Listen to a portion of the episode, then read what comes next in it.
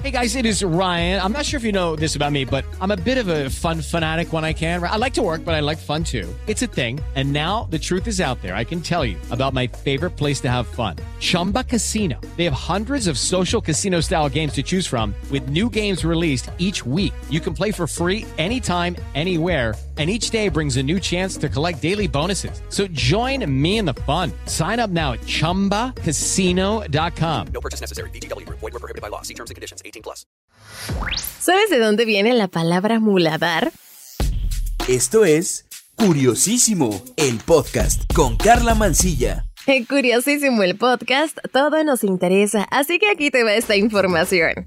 Estoy segura que en algún momento escuchaste a alguien decir, ¿tienes un muladar? O a tu mamá regañarte y decirte, ¿no te da pena vivir en este muladar?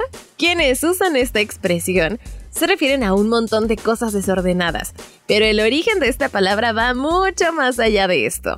Básicamente el significado de muladar es un lugar en el que se depositaba el estiércol de un hogar o de un aprisco, que es una especie de corral para algunos animales.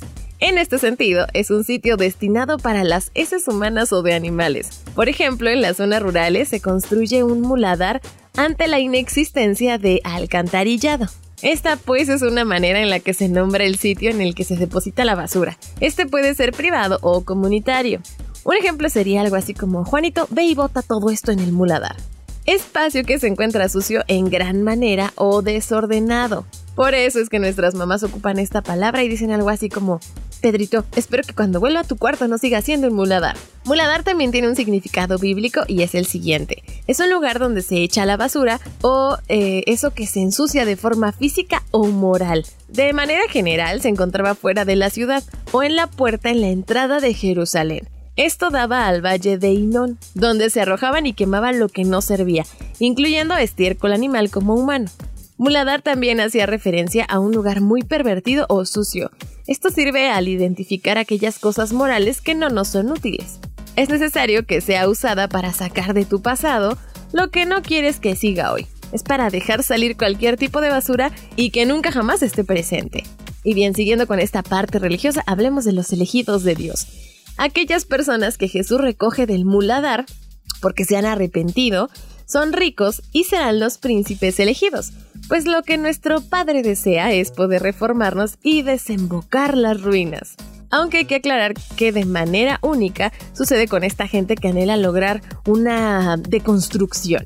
Muy bien, pues la redención desde el basurero es importante para poder salir de allí. Hay que entender que siempre tenemos a la mano lo que dice la religión que se llama tentación.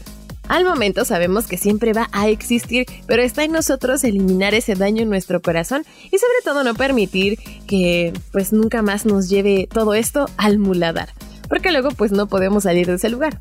Además hay otra cosa muy específica al respecto, que se conoce como la puerta del muladar. Cuando Jerusalén se había acabado, las puertas se destruyeron. Sin embargo, Dios usó a Nehemías para dar promesa y ánimos de levantarlo. Fueron 10 puertas las que se restauraron y la quinta fue la del muladar. ¿Y todo esto por qué? Pues no podían pasar las cosas sucias a través de las puertas limpias. Había que tener un lugar que guardara mm, las cosas feas y que de allí no salieran, para así mantener purificada la ciudad. La religión dice que hoy en día también en nuestro corazón debemos tener un lugar donde se puedan sacar esas cosas malas e inútiles. Eso puede ser como ir a terapia. Oye, ¿tú ya conocías el significado de esta palabra? ¿O me faltó algo? ¿Quieres agregarme algo? Ya sabes que te puedes poner en contacto conmigo al Twitter. Me encuentras como arroba carla-mancilla. Carla con K y doble A al final.